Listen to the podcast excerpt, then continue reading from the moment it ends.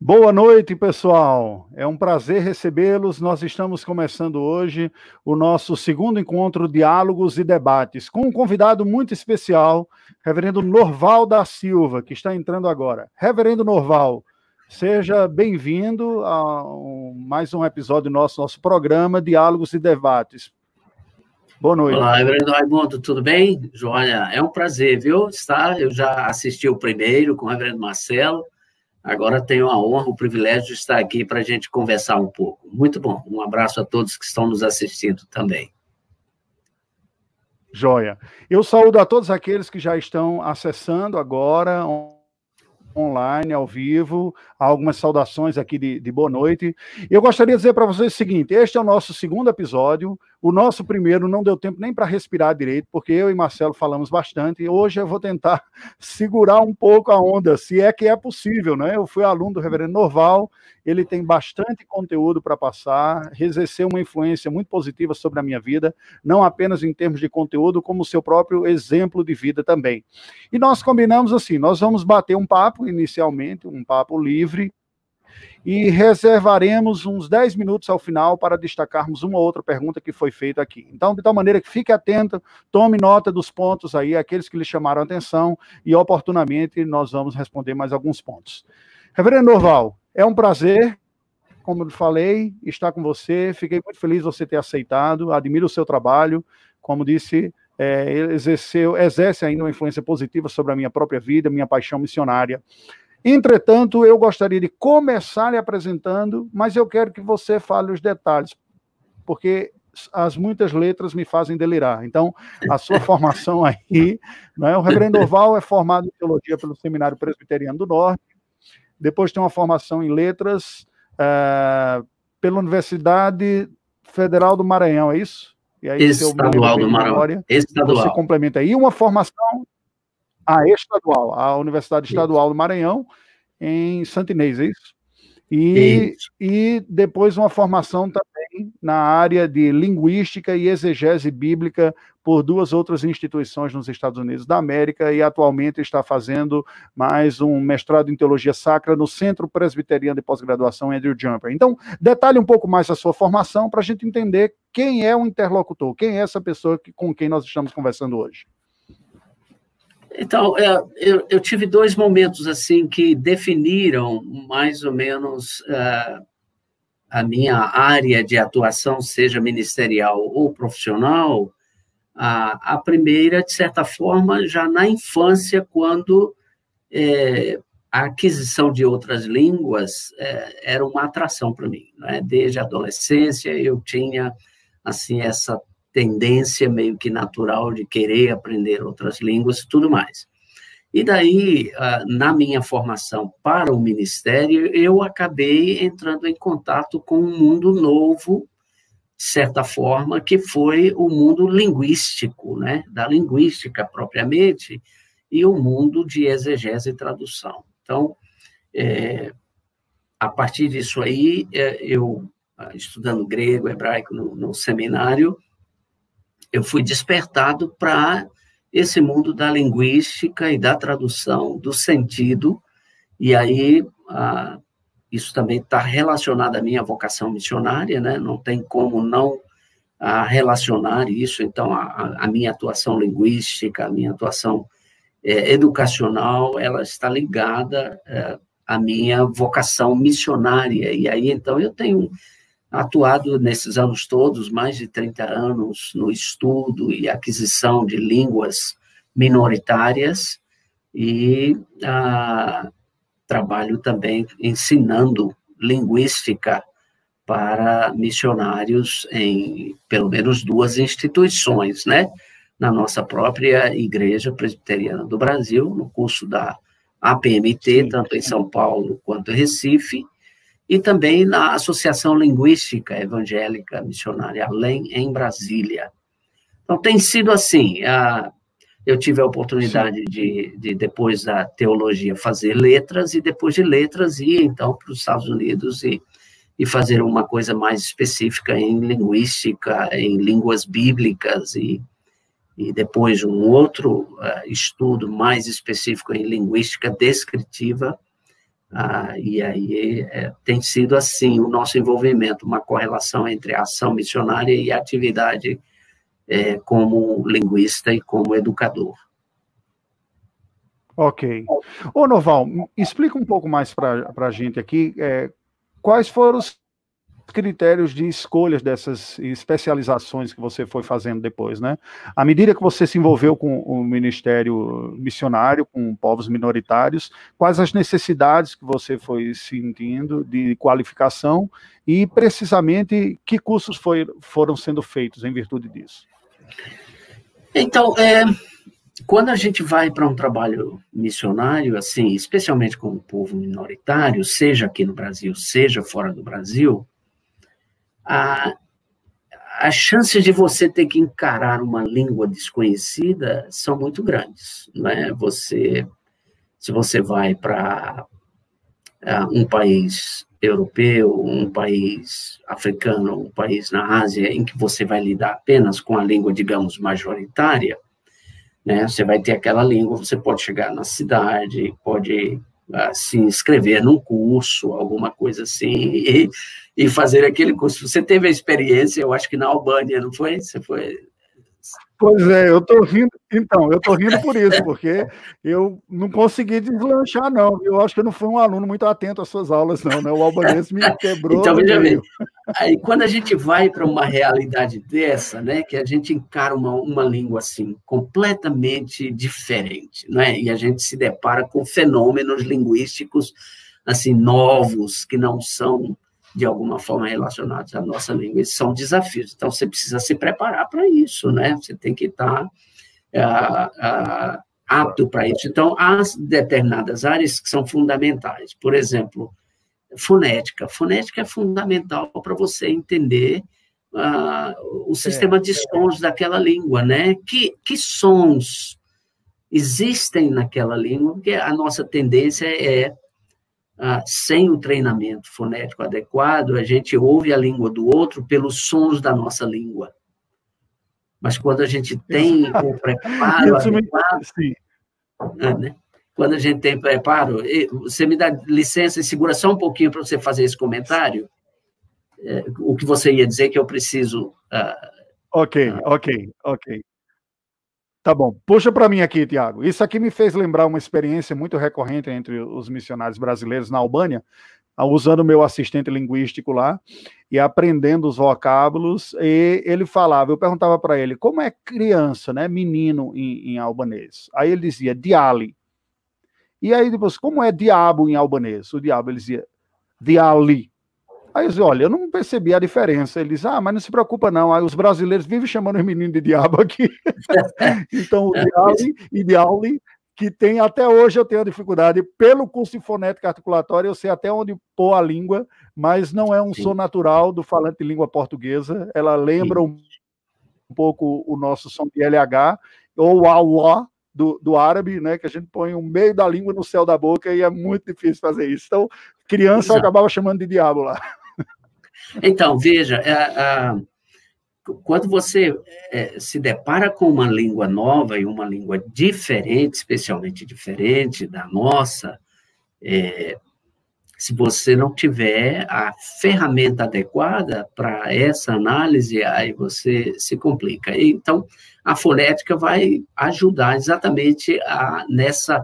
A, tem, tem né, alguns elementos na fonética, no estudo da fonética. Você aprende a identificar o som. Esse é um passo da fonética, né?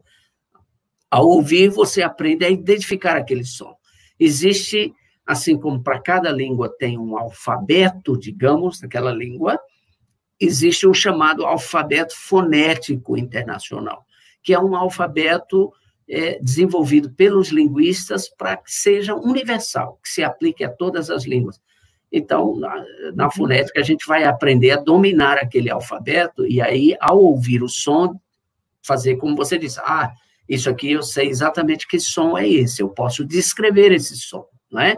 Esse, esse é o primeiro passo. Uhum, o segundo uhum. passo é o indivíduo articular. Na fonética, a gente chama de articulação. Você articular, você pronunciar aquele som, e pronunciar corretamente porque na fonética nós usamos o chamado aparelho fonador. O aparelho fonador ele é bem específico. Tem sons que são produzidos com o uso da ponta da língua, atrás dos dentes, tem sons que são produzidos com o uso do lábio inferior, tocando o lábio superior. Então, quando a gente estuda fonética, a gente aprende a utilizar o aparelho fonador, movimentar esse aparelho fonador de tal forma que você possa reproduzir fielmente aquele som que você identificou naquela língua. E o terceiro passo é o registro, né? O foneticista vai registrar. Eh, de forma fonética para que depois, então, ele possa desenvolver um outro tipo de alfabeto e coisa assim. Falei até agora então, só sendo assim, o... Pois é, exatamente. Nós vamos passar uh, para o, o, próximo ponto. Eu queria só que você complementasse é, nos cursos que você realizou fora, quais foram precisamente? Que competências você buscou? Então, a fonética foi um dos cursos é, essenciais, não é? A área de fonologia. Então, para quem não é linguista que oh. está assistindo aí, pode ficar se perguntando qual é a diferença entre fonética e fonologia. Existe uma diferença.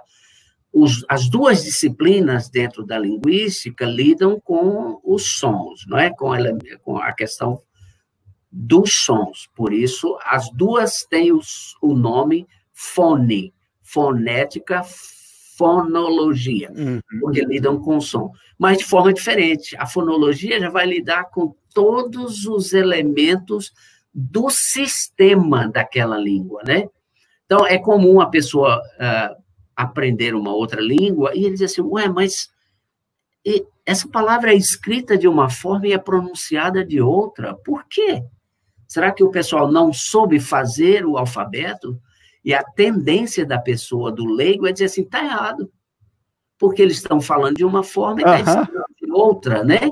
E acaba criticando. Não, mas pode haver razões, porque há regras fonológicas de cada língua que determinam a, como ela é, é, falada e também como ela é escrita. Posso dar um, é um exemplo bem prático, né? Quando eu cheguei nos Estados Unidos, é, eu me apresentava e dizia assim: é, meu nome é Norval. Uhum. Aí eles, eles viam a etiquetazinha e diziam assim: mas como é que pode você pronunciar Norval se termina com L? Por que, que não é uhum. normal, como no espanhol, né? Norval. É norval. Uhum. E isso a fonologia explica. Há uma regra no português brasileiro que diz que L em posição de coda, essa é a terminologia é, técnica, mas é, na posição final okay. da sílaba, né? Ela se torna com esse som de U, não é isso? E isso é uma regra, a fonologia explica isso. Então, não há necessidade de, na grafia, eu escrever com U, porque é uma regra fonológica se eu colocar qualquer outra vogal uhum. depois desse, desse L aí, ele volta a ser L, porque a regra só se aplica uhum. em posição final de sílaba em português brasileiro, né? Isso também não se aplica ao português de Portugal, mas se aplica ao sim, nosso sim. português, entende? Então, isso é fonologia. Sim, exatamente. Eles então, então, isso. Isso. Então, fonologia também é uma disciplina muito assim estudada no, no mundo da linguística, tem várias teorias, né? tem gerativismo, tem funcionalismo, tem uma série de, dentro do próprio gerativismo, várias teorias assim e tal. Então, foi importante que eu estudasse fonologia também. E aí, além disso, entra morfossintaxe, não é? Que é, é, é, a base, digamos assim, né? Se você vai analisar uma língua, se você vai é, descrever uma língua, você precisa lidar com formação de palavra, que é o que a morfologia faz, né? Como é que uma palavra é formada nessa língua? Tem plural, não tem plural, tem uhum. aumentativo, não tem aumentativo, tem diminutivo, não tem é, a posse meu, teu, dele é marcada por afixo, é marcada por pronome, é marcada de que maneira. Uhum. Então, isso é morfologia, né? E a sintaxe, essa língua, língua, como são os verbos transitivos, aqueles verbos que exigem sujeito e objeto, os verbos intransitivos, aqueles que só exigem um sujeito, né, como um argumento para usar o termo técnico e tal. Então, essas coisas são fundamentais para a gente na linguística, e aí eu fui buscar. E uma outra eh, área que engloba é, hoje também muito, muito, muito forte é a área de semântica e pragmática, porque lida com hum, okay. o sentido e o uso da língua, não é? Então, algumas teorias linguísticas meio que desprezavam essa área de, de pragmática, por não, na visão deles, não fazer parte da língua, mas fazer parte da fala, e agora eh, uhum. discurso e, e, e, e, pragmática estão muito fortes, correlacionadas com semântica e por aí vai, né? Então, todas essas áreas, Sim. semântica, discurso, fonética, fonologia, sintaxe, tá certo? A gente uh, teve que estudar uh, nessa nossa formação lá, porque é, é, fundamental, né? Sim, aí entra um pouco mais no coração daquilo que a gente vai debater. Mas enquanto eu, eu li o vi, eu me lembrei de uma experiência muito curiosa que eu tive também na Albânia com esse mesmo rapaz que era o meu assistente linguístico lá, né? E que eu ficava tentando aprender. Aí, quando ele viu meu nome escrito, ele disse: Uai, você fala errado o seu nome. Ele falou para mim: eu disse, Como assim? É o meu nome, quem fala errado é você. Porque na Albânia eles se orgulham de ter uma língua bem, bem fonética, né? Então eles dizem: Não, tá errado. Sim. O seu nome era para ser Raimundo. Eu digo: Não, é Raimundo. Eles, não, tinha que ser com H e com J. Mas eu achei aquilo muito curioso, né? A pessoa olhar para mim e dizer que eu falo errado o meu nome, eu falei, ah, rapaz, é você que está. É. Certamente, é, Noval, esse assunto é fascinante e tem muito o que dizer, né? Eu hum. gostaria de fazer uma pergunta para você, é o seguinte, como que você se vê e como as outras pessoas veem você em virtude dessa formação ampla, né? Quando nós estávamos Sim. conversando, eu dizia, eu vou lhe apresentar como o quê? Pastor, missionário, linguista, não é? Como você se vê e cristão, né? Quem é substantivo, quem é adjetivo, quem é o elemento identificador nuclear da, da sua identidade, para você e para os outros. Exato. Eu vou responder dessas, da seguinte maneira. Eu tive o privilégio de conhecer um linguista que, na história da linguística moderna, é um nome que marcou a história da linguística. Se você estudar linguística e não souber quem é Kenneth Pike, você não estudou linguística, especialmente a linguística descritiva, né? A, a, linguística moderna. Porque Kenneth Pike foi um americano que desenvolveu uma teoria linguística, isso lá nos primórdios né, da, da linguística a, como, como ciência, como temos hoje, não é? Ah, e ele, então, desenvolveu uma teoria chamada tagmêmica, que ah, foi estudada e tudo mais. Eu tive o privilégio de conhecer Kenneth Pike lá nos Estados Unidos. Ele era... Ah, que honra. Ele era um, um crente, não é? Ele era crente, membro de uma igreja, e mais, ele era um missionário. E ele transitava tanto pelo mundo missionário quanto pelo mundo acadêmico, né? É, ele trabalhou no México, uhum. traduziu as escrituras para uma língua mexicana, descreveu muito uh, as línguas, escreveu trabalhos teóricos assim profundos, é um nome reconhecido no mundo da linguística. E uma vez eu perguntei então para eles, doutor, como o senhor se identifica? Sabe qual foi a resposta dele, Raimundo? Ah. Eu, sou uma, eu sou uma mula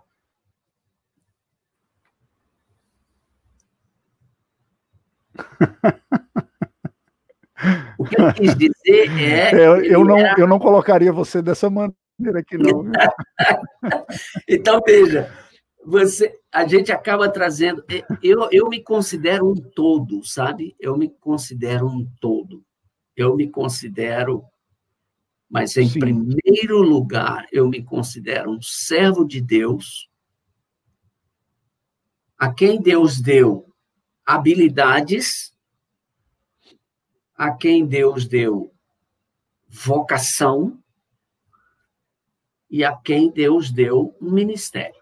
Então, tudo que eu fizer eu quero fazer para a glória de Deus. Isso parece estranho para o mundo de hoje, tão dicotomizado, em que a impressão que se dá é de que se você. A, própria academia linguística é, é, tem essa percepção. Se você é um missionário, você não pode ser linguista. Se você é um linguista, você não pode ser um missionário. E aí nós temos linguistas que são crentes, não é? Uhum. é e que acabam tendo que, em função do, da, da, da academia linguística hoje, que é muito ideológica, eles acabam se definindo assim, então tá, então eu sou um crente linguista. Eu já inverto, eu sou uhum. É, é, é perdão, eles são, eles são é, linguistas crentes, não é? Linguistas. Eu já, uhum. É, eu, eu, eu, eu, já coloco antes, eu, eu sou um crente. Tudo que eu fizer, eu vou definir pela minha fé. Certo? Porque isso envolve uhum. a minha uhum. visão, envolve a maneira como eu vejo o mundo. Agora, Deus me deu a uhum. habilidade, modéstia à parte, de lidar nessa área de linguística, de aquisição de línguas, de.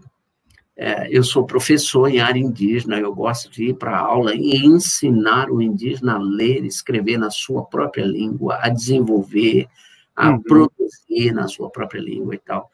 Aí alguém diz assim: ah, você uhum. faz com finalidade religiosa ou você faz com finalidade educacional e acadêmica?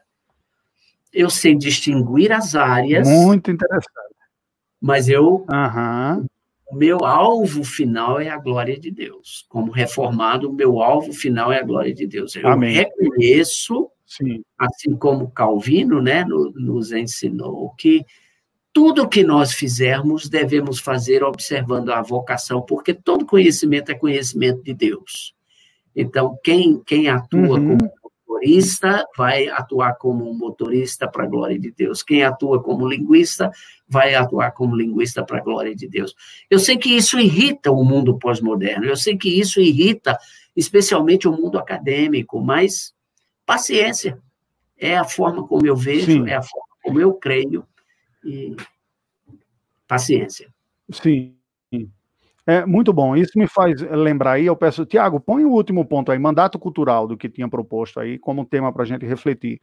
Porque, o Noval, isso me faz lembrar a perspectiva cristã, e era o próximo ponto que eu gostaria que você abordasse, tendo duas questões em mente, né? Como hum. cristãos, nós somos cristãos não apenas porque cremos salvadoramente em Jesus como nosso Senhor, há um todo um chamado bíblico de uma conceituação, de uma interpretação da vida, de um sentido a partir da fé revelada, como você muito bem pontuou, né? Há toda uma, uma visão bíblica sobre vocação, sobre atuação. E aí eu queria que você falasse agora, pensando em jovens que estão fazendo a carreira linguística, o curso de letras, em profissionais que olham para essa atuação da, das letras e que podem sofrer nessa nossa época e nessa cultura pós-moderna uma fragmentação muito grande. Que estão te ouvindo e diz, ah, ele vive para a glória de Deus e faz tudo isso porque ele é um missionário, fez teologia teologia. Então, assim, a carreira religiosa tem, mas eu não. O meu trabalho é muito objetivo, é só lidar com o texto, né? De que maneira uma pessoa que não segue uma carreira religiosa, na sua concepção, não tem uma vocação menos digna? E como cristão, como ele deve interpretar isso? Como você enxerga isso? Eu, eu enxergo da seguinte maneira: eu, é, é, eu vejo o povo de Deus como um todo. O todo feito de partes, e essas partes diversas que, que, é, que vão para uma totalidade. E a totalidade de Deus é a sua criação ajustada, rendendo glória a Ele. Então, todo conhecimento, ah, todo conhecimento é o conhecimento de Deus. E isso não é só para quem a, a, vocação na visão reformada não é só a vocação pastoral, não é só a vocação ah, digamos, missionária, não é? A glorificação e o serviço a Deus uhum. deve ser realizado a todos os profissionais. Veja quantos matemáticos nós temos. Essa semana mesmo eu estava assistindo um vídeo, é, uma palestra de um matemático que eu, eu tenho acompanhado no YouTube, ah, porque é, é um gênio da matemática. O nome dele é John Lennox. Ele é um inglês, professor de. Foi, uhum. foi, acho, acho que ele já está aposentado, mas foi professor tanto em Cambridge como em Oxford, né?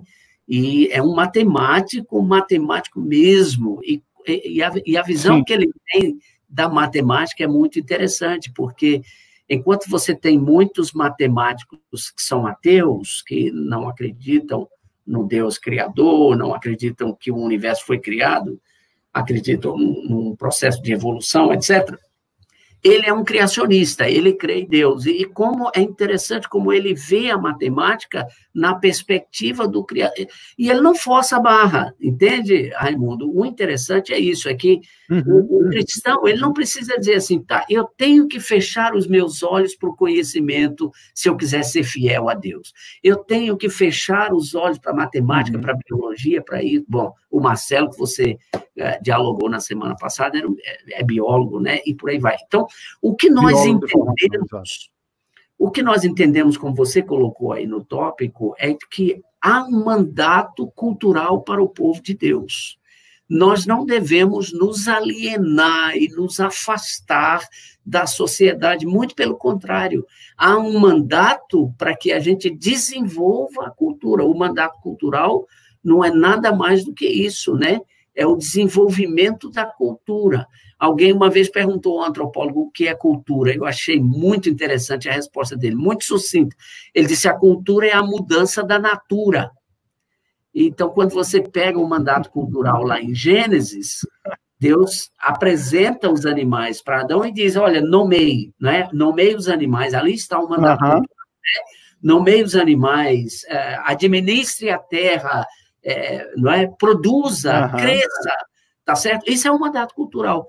É a mudança da natura, isso é um mandato. Deus nos deu, ele nos constituiu assim. Sim. Agora, por qual parâmetro nós vamos fazer isso? Aí é que nós divergimos da, da filosofia ou das filosofias pós-modernas, porque nós vamos fazer tudo isso com a concepção de que por trás há um Deus que nos criou, que é o nosso Senhor, a quem servimos, a quem adoramos, e em última instância é a Ele que, que, que, nós, que nós prestamos glória e louvor, não é isso? Sim, sim, muito bom. Isso me faz lembrar, o, o Reverendo Noval, é, a questão que é o seguinte: alguém que possa estar nos ouvindo e está considerando a carreira de, de, letras, o cursar o curso de letras, ou uma carreira como linguista, como professor, como alguém que lida com textos, né? Pode estar ah, pensando, ou pode imaginar o seguinte, bem, mas para que eu faça isso como cristão, basta eu fazer honestamente, basta eu ser sincero.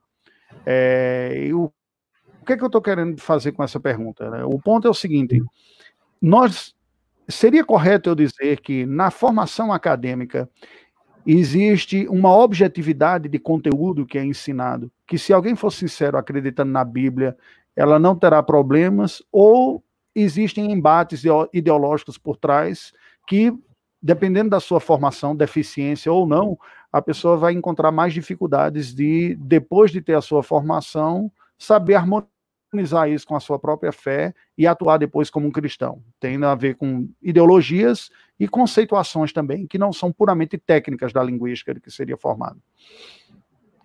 É, excelente a pergunta. Eu, eu acho, e ela é bem séria, né? Porque a, ela aponta para uma suposta neutralidade nós nos, nos, nos aproximarmos do objeto de estudo de forma neutra. Ah, uhum. O período pós-moderno pensou assim, o perdão, o período moderno, o período do modernismo moderno. É, é, era um período assim extremamente objetivo, racional. Entendia-se, acreditava-se que o indivíduo era para ele ter realmente conhecimento e para ele exercer aquele conhecimento, seja na, na, linguística, seja na matemática, na biologia ou em qualquer área que fosse, ah, meio que acreditava-se numa espécie de neutralidade ou de objetividade tão grande que a pessoa poderia ah, ah, vir a ter alguma dificuldade em conciliar a fé cristã com aquela área de estudo e de conhecimento. O que, que nós sabemos hoje? E esse é o ponto que é, eu, eu, digo assim, sabe, tem muita coisa que eu não posso agradecer ao, ao pós-modernismo, mas se tem uma coisa que nós podemos ah. agradecer ao pós-modernismo, foi de desmistificar isso, né? De eliminar esse aspecto, porque uh, imaginar que nós somos capazes de tamanha objetividade se tornou um patamar tão alto que foi irreal, não é? Então, hoje já se admite uhum. que a gente se aproxima do objeto com pressupostos. E que esses pressupostos, uhum. eles têm um papel e uma influência na interpretação do objeto.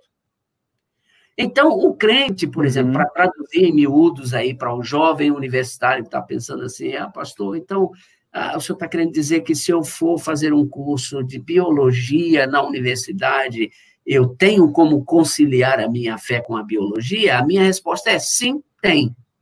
Você vai ter muito embate, você vai ter muita dificuldade, mas é pela biologia em si? Não, não é. Olha para trás, olha onde a ciência se desenvolveu mais. Foi no mundo cristão ou no mundo não cristão? É o cristianismo que rejeita, se opõe e tenta oprimir o conhecimento e a ciência? Não, muito pelo contrário. O cristianismo foi quem mais promoveu a pesquisa, o conhecimento e tudo mais. Basta olhar para o período moderno, especialmente o protestantismo. Não é? Agora, uhum. As dificuldades que o jovem crente universitário vai, eh, vai ter é em relação aos pressupostos de determinadas linhas da biologia, onde há uma visão muito forte do ateísmo e da percepção da, da não é? De, de, mas isso é um embate muito grande. Ao mesmo tempo que que há biólogos como Richard Dawkins e outros mas há também é, biólogos com uma outra percepção e uma outra perspectiva. Então, se um jovem que está me assistindo aí ouviu falar o nome John Lennox, né, procura no YouTube, assista as palestras dele, é, eu acho que algumas são legendadas, é, muitas são só em inglês. Que fenômeno, né? Você tem uma pessoa altamente capacitada intelectualmente que diz, olha, você não está falando como um biólogo quando você diz essa coisa. Você está falando como um ateu. Você tem um pressuposto. Sim, mas seu pressuposto é tão fé quanto a Sim. minha. Me permita fazer um, um, um contraponto nesse sentido, porque é, é, muito comum nós vermos pessoas que têm a oportunidade de entrar no mundo acadêmico e se qualificar e fazem uma excelente carreira acadêmica, quanto à qualificação e profissional também, né, dando muito da sua energia, da sua força, da sua capacidade de pesquisa. No entanto, é, há uma grande tentação nesse nosso mundo, e eu gostaria de ouvir a esse respeito, de fazer uma espécie de fragmentação ou de dicotomia. A pessoa se entrega Sim. à vida acadêmica, ela atua como acadêmico naquela área, com alguns pressupostos, ele é excelente ali. Aí ele se desveste daquela roupa, de todo aquele referencial teórico, põe uma roupa de crente, roupa de ir para a igreja, vai domingo, canta ao Deus de Abraão, louvai, o Criador, né? negando coisas que ele defende na segunda-feira na, na sala de aula. Então, primeiro, como harmonizar esse embate? A pessoa se qualificou tanto do ponto de vista profissional, mas parece que do ponto de vista teológico ele tem níveis preliminares e não sente muita Exato. necessidade de, de mudar muito esse aspecto, né? Como, que, como vai se dar com essa desarmonia de falas tão diferentes, né? Nós teríamos que mudar a cosmovisão dele para uma cosmovisão bíblica, holística, essa essa essa percepção de uma vida dividida entre espiritual e secular, ela é estranha às escrituras. Não é? ah, tem estudiosos aí que falam. Mas é mais do que a gente gostaria de admitir, não é? Sim, sim, porque ela vem do mundo grego, né? Há muitos estudos sobre isso, sobre a dicotomia, eh, como os gregos viam. Você tem você tem filosofias gregas que fizeram isso para, ah, para uh, rebaixar, digamos assim, a concepção que eles tinham de matéria e exaltar a concepção de espírito. Né? O, o docetismo, por exemplo, né, fez isso. Então, quer dizer, os gregos tinham uma visão de que o que vale mesmo e a vida real era a vida do espírito. A matéria era passageira, era efêmera. Então, essa dicotomia, é, divisão, é, acabou influenciando, infelizmente, o cristianismo, até a teologia também. Né? Eu, quando, quando trabalho com outro povo, um povo minoritário, que tem uma visão muito mais holística, é, a gente se depara com isso. Hoje mesmo, eu estava conversando com um colega sobre a questão indígena. É, uma crítica que eu faço, né, e eu espero que seja uma crítica construtiva ao atual modelo de política indigenista, é, é, do governo atual, é isso, é tentar dissociar, por exemplo, o indígena do território. Isso, isso é na nossa visão, isso é na nossa concepção, porque na concepção indígena, terra é vida, e vida é terra. Entende? Então, eles veem o um todo, a, a, terra, a sua experiência, o seu território, o seu ambiente, tudo, é visto de uma forma holística, diferente da nossa vida. Agora, veja, nesse aspecto, eles estão mais próximos Sim. das culturas do que nós, no mundo ocidental, que fazemos isso. Quando você vai para a Ásia, você vai para a África, para outros continentes, você vê uma percepção mais holística do que a nossa, a influência que nós recebemos da filosofia é, europeia, não é? Sim. Então, eu diria assim que o que nós precisamos como pastores ensinar aos crentes é isso, é cosmovisão bíblica. Tudo o que eu fizer, está lá em 1 Coríntios, né? Quer comamos, quer bebamos, façamos tudo para a glória de Deus. Isso não se aplica só a missionários, se aplica a todos os crentes. Sim ao cristão como um todo, né? É verdade. Isso me faz pensar é, quando algumas pessoas que nós conhecemos, que são crentes sinceros, verdadeiros, que querem servir a Deus, mas que, no entanto, é, acabam tendo uma compreensão bíblica da realidade muito pobre. Né? E enxergam na sua, no seu chamado cristão tão somente uma ética moralista que muitas vezes domina o meio evangélico, ao ponto de pensar: olha, se eu não mato, não bebo, não fumo, não roubo, eu sou um bom cristão. E muitas Sim. vezes está vendido e rendido ideologicamente a concepções de mundo contrários à fé e vive uma dicotomia muito grande porque não conseguiu absorver uma, uma visão mais profunda. Claro, e eu concordo com você, uma parte dessa responsabilidade significativa é nossa, da liderança, podemos assumir um, pastel, um papel mais passivo e superficial e ficar mais cuidando de enfermidades, né, trazendo palavras acalentes e preparando menos, né, as pessoas que deveriam é. ser melhor preparadas, de fato. Mas deixe-me deixe-me fazer uma outra questão para você. Estava conversando com um colega de uma outra área, um amigo, um irmão em Cristo também, da área do direito, tentando estabelecer uma pauta para essa nossa conversa. Ainda não fechamos a data, Sim. não. Né? E com essa pessoa nós nos deparamos na questão da hermenêutica. Nós chegamos na questão da hermenêutica. A hermenêutica Sim. que é usada em, em, várias ciências, várias áreas do saber, no direito também, né? a interpretação da lei. Sim. E o problema todo que nós identificamos, central é, mas há um, um, sentido claro no texto, ou é simplesmente uma briga de narrativa depois, quem é que vence com um discurso mais convincente? Não é o que você teria a dizer por isso? Você lida com o texto. O texto, eu diria até mais do que eu, como, como pastor, uma pequena diferença, né? Mas ainda Sim. mais o seu produto principal, objeto de trabalho é o texto. Você é um especialista nisso. Como que você olha para um texto se você não vê um sentido real nele? O sentido é atribuído para as pessoas? O que, que você poderia dizer sobre isso? Exatamente. Essa, esse é o grande debate hoje, né? Ele tem a ver com, com questão epistemológica, tem também a ver com a questão hermenêutica, né? A hermenêutica, o Hebreu Raimundo, ela está presente em tudo, não é? A, a gente praticamente não dá um passo sem interpretar. Nós interpretamos os fenômenos do dia a dia, não é? Ah, quando a gente olha para o céu, por exemplo, quando eu vou para a aldeia, eu vou de moto. Eu tenho que olhar para o céu e ver se está nublado. Ali eu tenho que fazer uma hermenêutica. Vai chover ou não vai ah. chover? Isso vai fazer diferença para mim. Não é?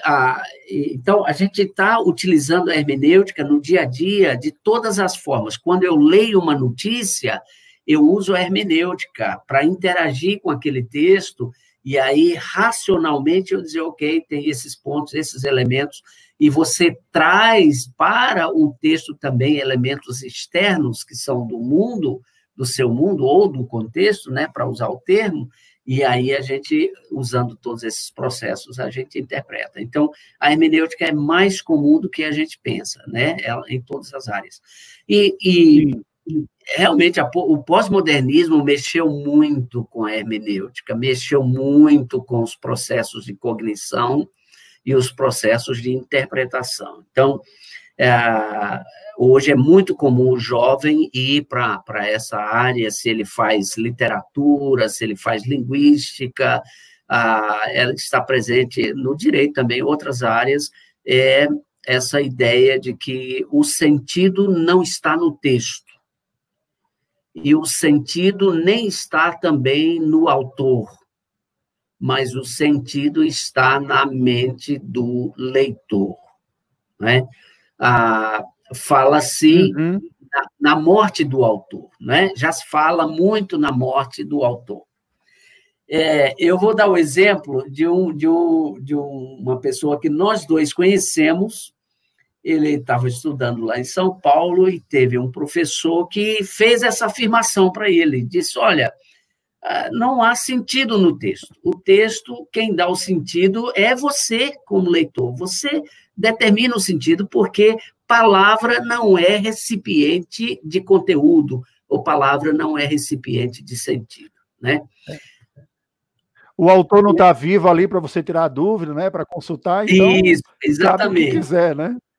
Aí eu estava dando um curso de tradução, né? E, e, a pessoa então me fez essa pergunta, porque imagina então em tradução, se o autor está morto, eu não sei exatamente qual foi a intenção é. dele, né? Então já não se fala mais em intenção comunicativa do autor. O autor escreveu um texto, você que decide, meu amigo, como é que você interpreta e tal. Eu estou exagerando um pouco, mas é mais ou menos isso aí, né? Aí claro, esse, claro, esse, claro, esse rapaz me, me perguntou o que era que eu achava, como eu responderia a esse professor. Eu disse: é muito simples.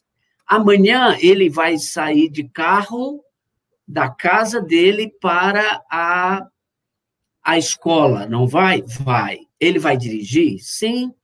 Então você diz para ele que no trânsito ele deve passar pelo sinal de trânsito, o semáforo, não sei como é que é chamado aí, ah, né? O, o sinal de trânsito. Ele deve ignorar, não importa se está vermelho, verde ou amarelo, ele pode passar direto, porque quem dá o sentido é ele. Entendeu?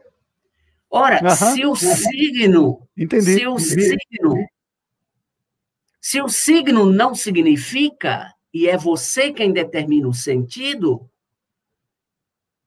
o resultado disso é o caos.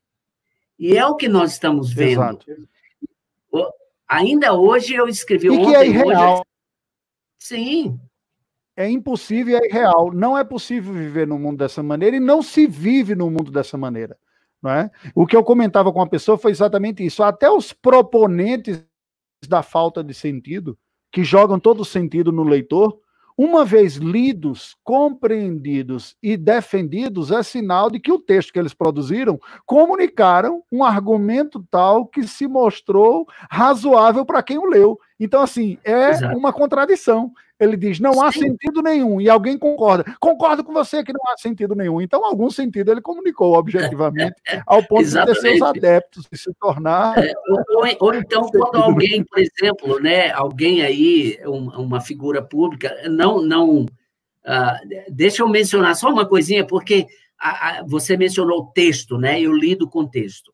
Uh, o, o, Sim, o conceito exato. de texto é mais amplo do que o texto escrito. Então, você pode ter um texto que não seja escrito, né? texto é, é uma produção de comunicação. Então, você pode ter um texto escrito ou você pode ter um texto falado. E é, como é que. As, então, de vez em quando, nós encontramos alguém que diz assim, mas vocês não entenderam o que eu falei. Ora, se não houvesse uma intenção comunicativa, o próprio autor não diria assim, ah, vocês não entenderam o que eu falei, né? Ou o nosso ex-presidente uhum. Fernando Henrique Cardoso disse: esqueçam o que eu escrevi. Uhum. Ora, se ele afirma esqueçam o que eu escrevi, é porque há alguma coisa no texto dele que ele não deseja que as pessoas se lembrem. Então, havia alguma intenção da parte dele uhum. uh, de comunicação daquilo lá, tá? Então, é, na verdade, isso é muito mais ideológico do que propriamente, como você disse, real e não se sustenta teoricamente falando. É, existe um livro que é relacionado à hermenêutica. Nem praticamente, né? Porque o é, não entende a ameaça da mãe. Né?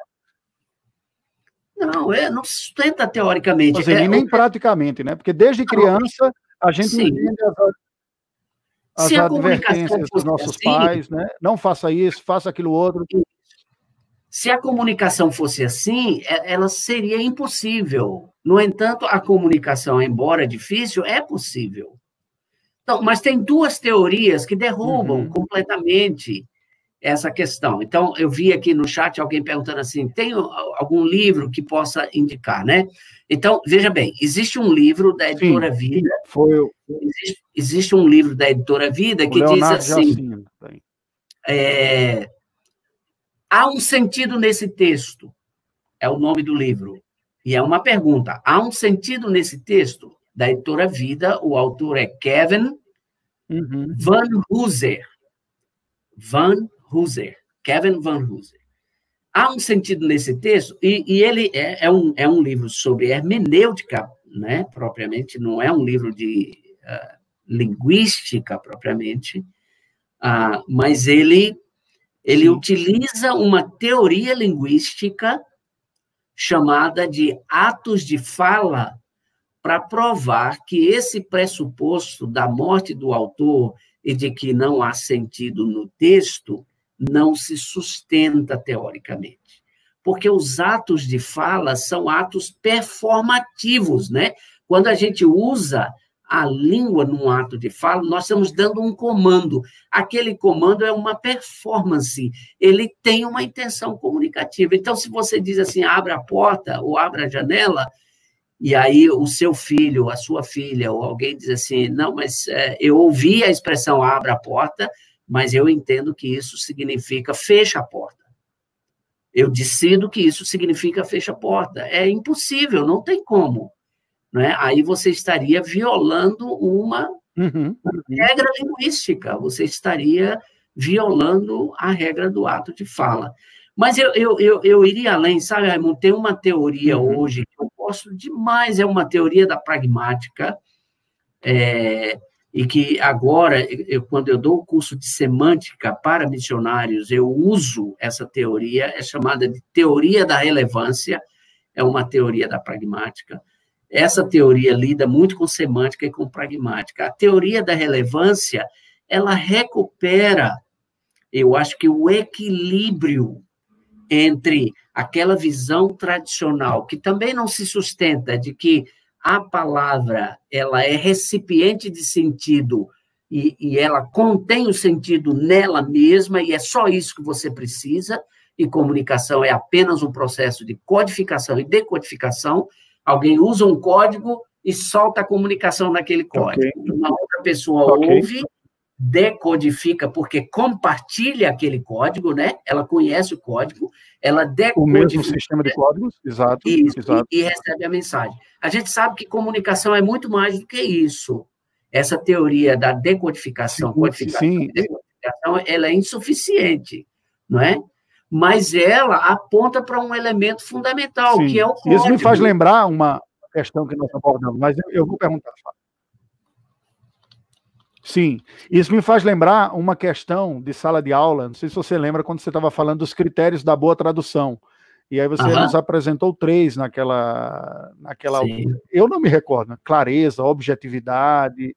Eu não me lembro quais foram os três. E aí eu levantei para você aquilo. Oh...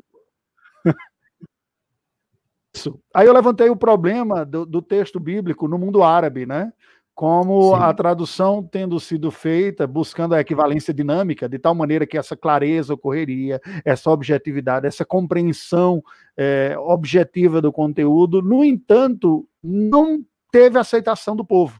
Quem lia aquele texto dizia: ah, isso aqui é conversa de bar, né? assim, no sentido de que não tem a austeridade que um texto sacro de, de, deveria ter.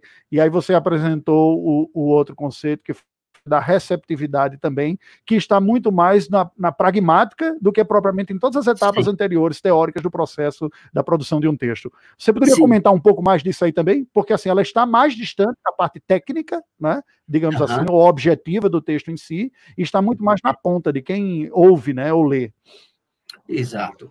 É, exatamente. O, o, o, historicamente, né, a, a, Alô.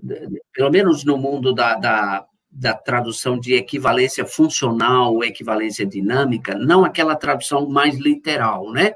Mas os princípios que foram propostos por Eugene Naida, Sim. né? Que é, é, até no mundo das universidades aí é estudado nos Sim. cursos de tradução como alguém que propôs uma uma, uma forma de traduzir mais dinâmica, mais funcional e menos literal. Então, é, eram três critérios. O primeiro era exatidão, porque reconhecia-se que você precisava fazer uma exegese usando hermenêutica adequada, fazer uma exegese do texto e determinar o sentido do texto. Então, é uma teoria tradicional, digamos assim. Ela não se encaixa na pós-modernidade porque ela, ela ela reconhece a presença do autor e a intenção comunicativa do autor. Então, o conceito de fidelidade está atrelado a essa, esse conceito de exatidão, né? E aí o segundo era é, clareza, porque se alguém comunica e comunica com essa intenção, é preciso que a mensagem seja clara. E quem escreveu o, o, Novo Testamento escreveu o Antigo Testamento, queria escrever de forma clara, por isso, clara, por isso que usou, inclusive, linguagem comum, do dia a dia, né? A gente estuda o chamado grego koiné, por exemplo. O grego koiné é o chamado grego koiné, comum. Exato. Não é o grego clássico, alguns pronunciam kini, alguma coisa assim. Mas, ah, então, a, a, a uhum. claridade era importante. O texto foi, ele foi escrito, foi produzido para que houvesse compreensão. E o terceiro era naturalidade. A gente, ao fazer a tradução, a gente não deveria é, machucar, digamos, a língua que estava recebendo o texto, produzindo estruturas que eram estruturas assim muito muito estrangeiras, digamos, ao texto, que alguém ao ler o texto ia dizer claramente Sim. isso aqui realmente não é não foi produzido da nossa língua. Isso não é, foi um, não foi um de nós que falou isso, né? Jamais um de nós um que de falou. nós falaria dessa maneira, isso, né? Exatamente, exatamente. A é, gente vê muito isso, por exemplo, na versão é, corrigida, especialmente menos um pouco na atualizada de Almeida, mas essas duas versões elas refletem a gramática do grego, não é? E não a gramática do português. Okay. Ou a gramática do hebraico, em muitos aspectos, né? tem muito a ver com isso também. Sim, Mas aí sim, aconteceu, sim, nós tivemos um caso aqui no Brasil do missionário que traduziu uma boa parte usando essa teoria de equivalência funcional, dava para entender, estava natural, estava beleza, mas o povo disse, não, mas não é isso que nós queremos. Nós queremos uma tradução mais literal, não é?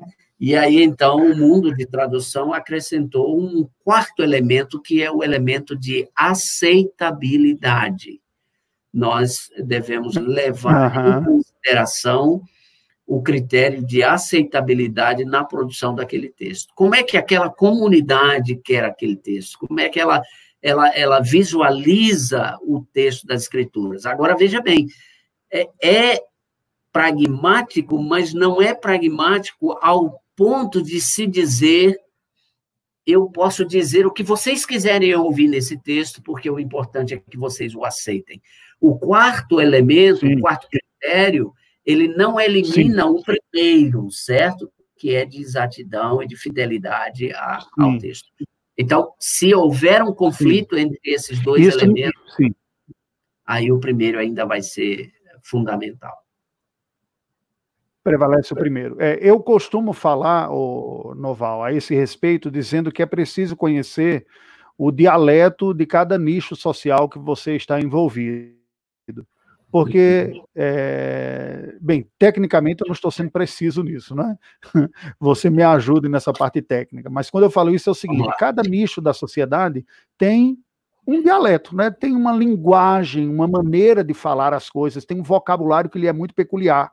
E às vezes nós estamos tão é, enfurnados no nosso mundo, quer seja profissional por um lado, quer seja religioso por outro, que não conseguimos comunicar conceitos do mundo da fé religioso, se não usando os vocábulos com os quais estamos acostumados, mas aquele público Sim. com quem estamos conversando compartilha. E aí parece que a gente está falando um outro idioma, quando na verdade o problema é simplesmente de escolhas de, de vocábulos. E aí eu emendo com isso, eu gostaria que você fizesse o comentário final, rapidinho, porque o nosso tempo está estourando Sim. aqui, é, que uhum. é aquela grande pergunta: como eu falo da Bíblia para alguém que não acredita na Bíblia? Né? Eu cito o versículo, a conversa termina. Eu digo, mas eu tenho um conteúdo para falar, né?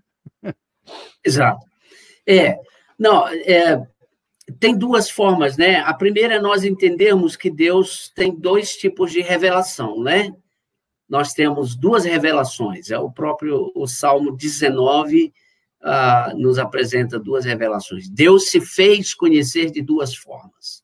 Ele se fez conhecer quando o texto diz assim: os céus proclamam a glória de Deus, né? e o firmamento anunciam as obras das suas mãos. Então, tem gente que está tentando convencer, por exemplo, a mente é, chamada secular pós-moderna, por meio da revelação natural. Eu li um livro agora recente do Collins, é, é, acho que é Frank Collins, se não me engano, né? É, que vem dessa linha. Uh, ele, ele foi o, o, o, geneticista que comandou a equipe que daquela como é qual é a linguagem do, do DNA e aí então ele, ele hoje ah, okay. é um, o genoma humano o genoma. o genoma isso então ele a, através do estudo ele chegou à conclusão de que não tinha como. O universo não. Uma explosão só causa é o caos, não é a ordem. Tem alguma coisa errada aí. Tem que ter alguma coisa uhum, por trás uhum. desse universo. E aí, então, através disso, ele foi é, foi cavando, cavando. Então, tem o pessoal que trabalha mais com apologética, usa muito isso também. E tem a revelação especial. Eu acho que nós temos que usar as duas revelações, assim, para usar a linguagem apropriada e convencer as pessoas de que realmente é a verdade, a verdade das escrituras é a verdade de Deus. Ok. E mais, mais que isso, né, que ela é, é, traz o fim para o qual o homem foi criado por Deus, né? Sim, graças a Deus.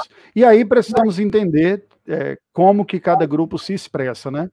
Para Sim. comunicarmos de uma forma que seja inteligível àquele a quem estamos nos dirigindo, não inteligíveis a, a nós. Isso. Reverendo Noval, Agradeço a sua presença. Eu gostaria de dar alguns avisos finais aqui. Gente, nós já temos é, acertado outros convites. Com, nós vamos conversar sobre design inteligente, que foi o último ponto aí que eu, o Noval tocou dentro dessa área, né? Como que a gente vai ver especialista no Brasil, professor na Universidade, na Unicamp, em São Paulo, especialista com doutorado nessa área, vamos falar. Temos já agendado discursos na área de política e histórica aqui também, para nós pensarmos como relacionar com a fé. Respondendo a uma pergunta, um livro mais aqui o Leonardo Jacinto perguntou às 8h13, um, outro, um livro sobre cosmovisão cristã ou cristocêntrica, um pouco mais amplo aí. Destaca aí, Tiago, por favor. O Leonardo Jacinto, a, a pergunta dele. Eu, ah, eu indicaria, em linhas gerais, o Calvinismo, de Abraham Kuyper, com uma leitura introdutória para você ver uma visão geral sobre a fé cristã, né? fundador depois da Universidade Livre de Amsterdã, e nós temos Sim. alguns outros. Não, foi um prazer. Vamos ter uma palavra de oração e nós concluiremos. Fale. Não, só mencionar, Fale. o pessoal pode procurar o reverendo Eber Campos Júnior, que lançou recentemente um livro sobre cosmovisão Sim, é cristã. é verdade, cosmovisão. Viu? É, é verdade. É Esse eu não li, por isso que eu não tentei. Mas o conteúdo é isso. é muito bom, com certeza, com certeza. Vamos orar. Isso. Deus bendito, nós te rendemos graças pelo encontro desta noite a vida do reverendo Noval Silva. Rogamos a tua bênção e a tua capacitação para a vida do teu servo. Guarde-o, mantenha-o fiel a ti, as escrituras, um instrumento de divulgação da fé e também de auxílio às comunidades com as quais ele trabalha, na preservação da língua e de tal maneira que não apenas a comunicação bíblica se veja eficaz, mas os povos minoritários também têm uma parte da sua identidade preservada, de tal maneira que percebam que eles podem ser eles em sua língua e em sua manifestação, redimidos pelo Evangelho e abençoados. Nós louvamos o teu nome, te agradecemos pelo encontro desta noite, em nome de Jesus. Amém. Amém. Amém. Prazer, querido. Deus seja Foi muito contigo. bom. Obrigado. Um grande abraço.